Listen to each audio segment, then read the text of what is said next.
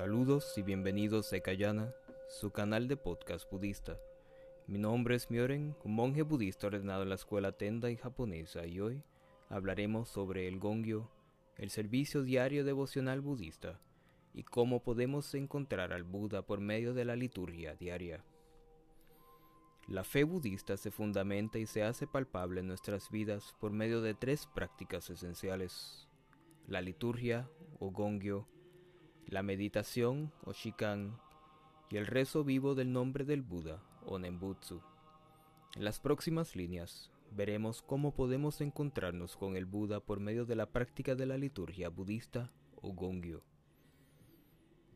La liturgia budista tradicional y ortodoxa, la cual se basa en fragmentos unitarios y orgánicos del canon budista, es mucho más que solo un simple ritual sino que es una oportunidad única de encontrarnos con el Buda eterno, venerarlo y agradecerle por su Dharma de salvación. Es una oportunidad que podemos repetir todos los días o semanas de comulgar con el Buda eterno y con nuestra naturaleza búdica y así transformar completamente nuestras vidas. Durante la liturgia, comulgamos con el Buda eterno y lo hacemos una presencia viva y constante en nuestra vida Igualmente, la liturgia es una oportunidad nueva de reencontrarnos con el Dharma y profundizar en el mismo y su impacto en nuestra cotidianidad, dándole nuevamente una oportunidad al Buda de guiarnos en nuestro camino budista. Pero además de esto, sin que muchos lo sepan, es un mapa que nos muestra nuestro camino al despertar. Aunque no podemos resumir completamente el verdadero significado impacto e importancia de la liturgia budista en nuestras vidas en unos pocos párrafos. Veamos someramente, a manera de introducción, la importancia de la liturgia budista en nuestro camino budista. La liturgia se refiere a dos cosas. Uno, el servicio litúrgico de un templo y dos, el servicio diario devocional o gongyo que realizamos idealmente todos los días en nuestro altar budista o Butsudan en nuestros hogares todas las mañanas y las tardes. Pero la liturgia celebrada en la mayoría de los templos budistas provinciales es el servicio budista, un servicio litúrgico abreviado que contiene elementos del servicio matutino y vespertino litúrgico, lo cual lo hace más corto y accesible al público, y el cual es modelado en el servicio budista laico que se realiza en el Gongyo, pero que sin embargo contiene todos los elementos esenciales de un servicio budista tradicional y ortodoxo, así como nuestro mapa para el despertar. Veamos ahora cada elemento de la liturgia, su significado y su impacto. La liturgia budista comienza con unos ritos preparatorios para permitirnos abrir nuestros corazones y mentes, purificarnos y prepararnos para recibir la presencia real y comulgar con el Buda eterno nos prepara para poder ser dignos de recibir su palabra y poder realizar su voluntad, el camino del Bodhisattva en el mundo. No podemos simplemente pasar de nuestras vidas habituales en el samsara para poder encontrarnos con el nirvana, sino que necesitamos una transición, una pausa, para podernos encontrar con el Buda. Sanrai, adoración a los tres tesoros. La liturgia budista comienza con el Sanrai, una invocación y adoración a los tres tesoros de las diez direcciones y los tres tiempos. Los tres tesoros son la base de la fe budista. Estos son el Buda eterno, su Dharma o enseñanza, y su orden o Sangha, la comunidad. Pero el budismo es la religión del universo, por lo que existen incontables Budas en las diez direcciones y los tres tiempos del pasado, presente y futuro en cada rincón del cosmos, realizando la labor dármica salvífica para el beneficio de todos los seres sintientes, por lo que reconocemos su presencia y sus contribuciones y esperamos poder ser dignos de unirnos en esta labor.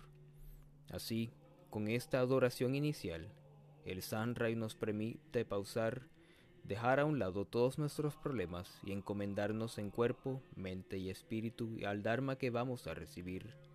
En el templo, el sacerdote budista realiza tres postraciones en nombre de todos nosotros, y con cada acción debemos de igualmente postrarnos ante los tres tesoros, agradecidos por esta irrepetible experiencia y oportunidad humana, por haber recibido el Dharma y por tener el privilegio de ponerlo en práctica en nuestras vidas. Igualmente, en el altar del templo, el sacerdote purifica el salón, a la audiencia, e invoca la gracia del Buda eterno y la protección de las deidades benevolentes por medio de los tres misterios. En nuestro camino budista, esta primera etapa preliminar representa nuestro encuentro con el Dharma de salvación del Buda, el budismo en esta existencia. Sangemon, arrepentimiento. Pero abrir nuestras mentes y corazones no es suficiente, sino que venimos al altar o al templo lleno de pasiones y deseos, de impurezas, que cubren nuestra naturaleza búdica. Llegamos cargando todas nuestras transgresiones en pensamiento, palabra y acción Hemos pecado contra el Buda y contra incontables seres sintientes, y debemos de reconocer y asumir responsabilidad por ello. Esta es una oportunidad para mirarnos frente al espejo del Dharma y vernos como realmente somos, seres finitos y falsos, llenos de deseos y pasiones, que hemos andado vagando por el océano interminable de nacimientos y muertes del samsara por incontables vidas, cometiendo incontables transgresiones, y debemos de enfrentarnos a esta realidad y asumir responsabilidad, así como acción para encaminar nuestras vidas. Esto nos permite purificarnos, removiendo un poco de las capas que nosotros mismos hemos colocado sobre nuestra verdadera naturaleza búdica, revelándola y haciéndola brillar en nuestros pensamientos, palabras y acciones presentes y futuros, pues el Buda eterno nos reveló en su Dharma que todos los seres pueden alcanzar la redención. El arrepentimiento es el comienzo de una nueva vida y oportunidad en el camino budista. El resto del camino radica en enmendar nuestros errores, cambiar nuestros patrones habituales y poder merecer ser hijos del Buda, Bodhisattvas. Luego de estar purificados, podemos presentarnos ante el Buda eterno. En nuestro camino budista, esta etapa representa nuestro comienzo en el estudio del Dharma, el cual se vuelve nuestro espejo de la vida, reflejando nuestro ser finito y falso, nuestro ego con todos sus defectos. Esta etapa también representa nuestra aceptación o rechazo del Dharma del Buda eterno, es decir, si decidimos entrar o no al templo del Dharma y convertirnos en budistas. Samborai toma de refugio. Habiendo abierto nuestras mentes y corazones y habiéndonos purificado, podemos entrar figurativamente en el templo del Dharma, la liturgia, y tomar refugio en los tres tesoros. La toma de refugio es una ceremonia formal realizada en un templo budista y por un sacerdote budista debidamente ordenado, donde afirmamos públicamente nuestro deseo de ser budistas y entrar en la familia del Buda, la Sangha o comunidad. La Sangha es el cuerpo del Buda del mundo y se compone de la asamblea cuádruple de sacerdotes, monjas, laicos y laicas, quienes se dedican a estudiar el Dharma, la enseñanza del Buda eterno, poner sus enseñanzas en práctica y realizar su voluntad, el camino del Bodhisattva, de salvar a todos los seres sintientes. En nuestro camino budista, esta etapa representa nuestra entrada a la familia del Buda con la toma de refugio y la recepción de los cinco preceptos, los mandamientos budistas de no matar, no robar, no mentir, no abusar de la sexualidad y no abusar de los intoxicantes en un templo budista, directamente de un sacerdote budista ordenado en un linaje fidedigno y en una denominación budista tradicional e histórica. Es nuestro renacimiento como hijos del Buda el despertar del bodhicitta, la mente de la budeidad, el deseo de salvar a todos los seres sintientes. Ahora comienza verdaderamente nuestra práctica. Kangyomon, verso de apertura de sutras. Ahora que hemos renacido a la familia del Buda, podemos recibir su palabra, su dharma de salvación, directamente de un sacerdote quien nos presentará las verdades contenidas en las enseñanzas del Buda y quien guiará nuestra práctica en nuestro camino al despertar. Este es el momento de comenzar nuestro estudio serio de la enseñanza. Pero esto es una que no podemos realizar solos. Si bien el sacerdote nos presentará el verdadero Dharma y las enseñanzas de la tradición, la denominación y los patriarcas, gran parte de este estudio depende de nosotros. Si bien el Buda ya no está físicamente en la tierra, su enseñanza se encuentra en su Dharma, su enseñanza. Es por eso que esta parte de la liturgia nos permite invocar la gracia y el espíritu del Buda para que termine de abrir nuestros corazones y mentes, y poder no solo recibir, sino verdaderamente entender su Dharma, sin caer en el error o el fundamentalismo. En nuestro camino budista, esta etapa representa el comienzo de nuestro estudio guiado y correcto del Dharma y de su práctica. Es nuestro paso de la verdad convencional o la dualidad hacia la verdad absoluta o la unidad. Lectura de Sutra. Si bien el Buda ya no se encuentra físicamente con nosotros, su espíritu ha estado trabajando dinámicamente en nuestras vidas desde nuestra primera respiración, vida tras vida, para permitirnos despertar del sueño de la oscuridad de la ignorancia y alcanzar nuestra budeidad y salvación. Pero, sobre todo, su voluntad y enseñanza se encuentra en su Dharma, en el canon budista. Los sutras que se contienen en el canon contienen los sermones recogidos del Buda, dados en sus más de 40 años de predicación en esta tierra. Estas son las escrituras sagradas budistas. En la liturgia se recita una porción de uno de los sutras o sermones predicados por el Buda para poder reflexionar sobre su mensaje y moldear nuestras vidas para que sean un ejemplo y una imitación de su vida, para ser verdaderos hijos del Buda. Esta sección de la liturgia igualmente nos permite unirnos en coro interminable a la línea sucesoria de discípulos del Buda, quienes pasaron estas enseñanzas oralmente por siglos antes de poderse transcribir en el canon budista que hoy poseemos y atesoramos. Las porciones de la lectura del sutra varían de templo en templo y de escuela en escuela.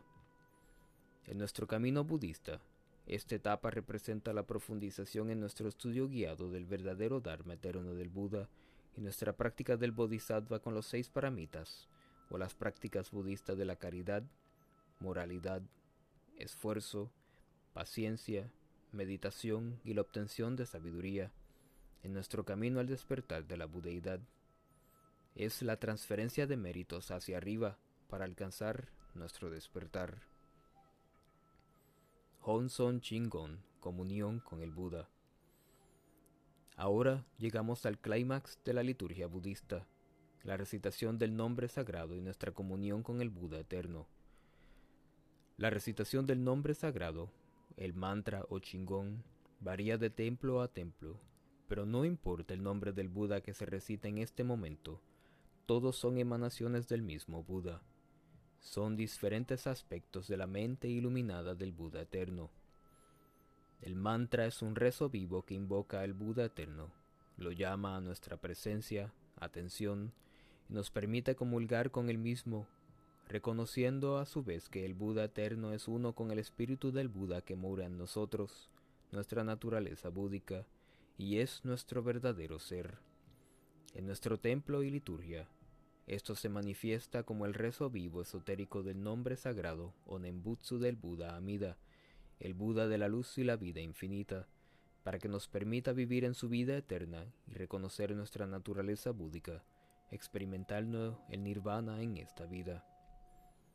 Idealmente, si siguiéramos la tradición occidental, este sería el momento ideal para practicar la meditación como comunión sacra con el Buda, así como la homilía o la charla del Dharma, pero en los templos, siguiendo la costumbre asiática, a nivel práctico, ambos se realizan luego de la liturgia budista.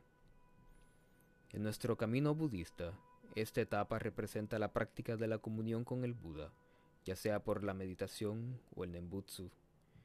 Es el descubrimiento de nuestra propia naturaleza búdica y cómo la misma brilla y transforma nuestras vidas, permitiéndonos manifestar nuestra budeidad nata y morar en el nirvana en este cuerpo y en esta vida, la tierra pura, fuera del espacio y el tiempo. Pero esta bendición no es solo para nosotros, sino que, consono con el voto primal del Buda y de nuestro voto del Bodhisattva, compartimos el Dharma para el beneficio y la salvación de todos los seres sintientes, quienes son igualmente como nosotros hijos del Buda. Es por eso que luego del mantra es tradicional que muchos templos, o que nosotros en nuestros hogares en el Gongyo, recemos por la salud física, mental y espiritual de todos los seres, y en especial de los enfermos. En nuestro templo y liturgia, esto se manifiesta como la invocación del nombre sagrado del Buda Yakushi, el Buda de la medicina. Igualmente, es tradicional rezar por los fallecidos, invocando el nombre sagrado del Buda Amida, el Nembutsu, para que su luz los abrace y nunca los desampare, brindándoles la salvación y el renacimiento en su tierra pura. En nuestro camino budista, entonces, esta etapa realmente representa el despertar de la budeidad, la entrada a la unidad fundamental o la verdad absoluta, el renacimiento en la tierra pura. Así como no podíamos comenzar la liturgia sin una pausa o transición, de igual forma, no podemos regresar de nuestra comunión con el Buda, la unidad o el nirvana, a nuestra vida común de dualidad o el samsara, sin una transición por lo que preparamos nuestro cuerpo, mente y espíritu para regresar al tiempo ordinario y a nuestras vidas diarias con la veneración del linaje y los grandes maestros en el Hogo. Hogo, veneración de los maestros.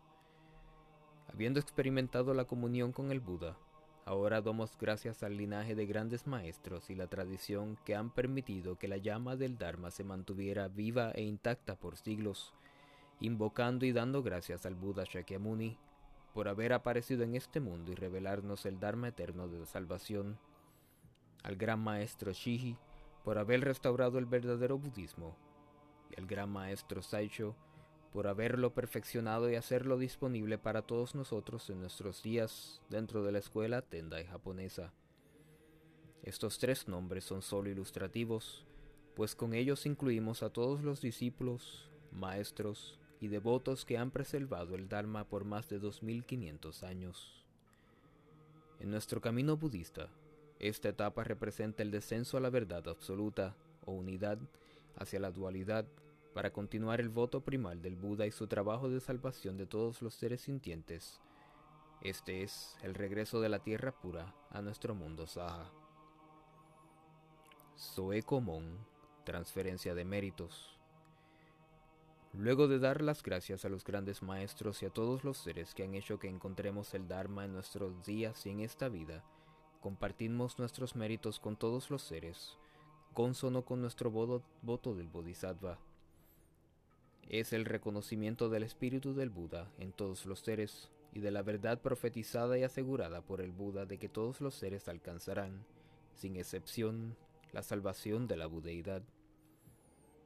En nuestro camino budista, esta etapa representa el resto de nuestras vidas como hijos del Buda, el vivir en las tres verdades, entre lo absoluto o la unidad y la convencionalidad o la dualidad, el camino medio. Es la transferencia de méritos hacia abajo, para compartir la gracia y las bendiciones de la budeidad y salvar a todos los seres sintientes. En el templo, el sacerdote ahora nuevamente realiza el sanray inicial con sus tres postraciones, cerrando la liturgia igual que como la comenzó, para que podamos continuar el resto de nuestra semana energizados y podamos mantener presente la gracia del Buda en nuestras vidas y realizar su labor, la labor del Buda en el mundo. Esto no es una conclusión, sino una invitación a una misión de manifestar todos los días nuestra naturaleza búdica en nuestras vidas, actuar con sabiduría y compasión para con todos los seres y hacer de este mundo una tierra pura.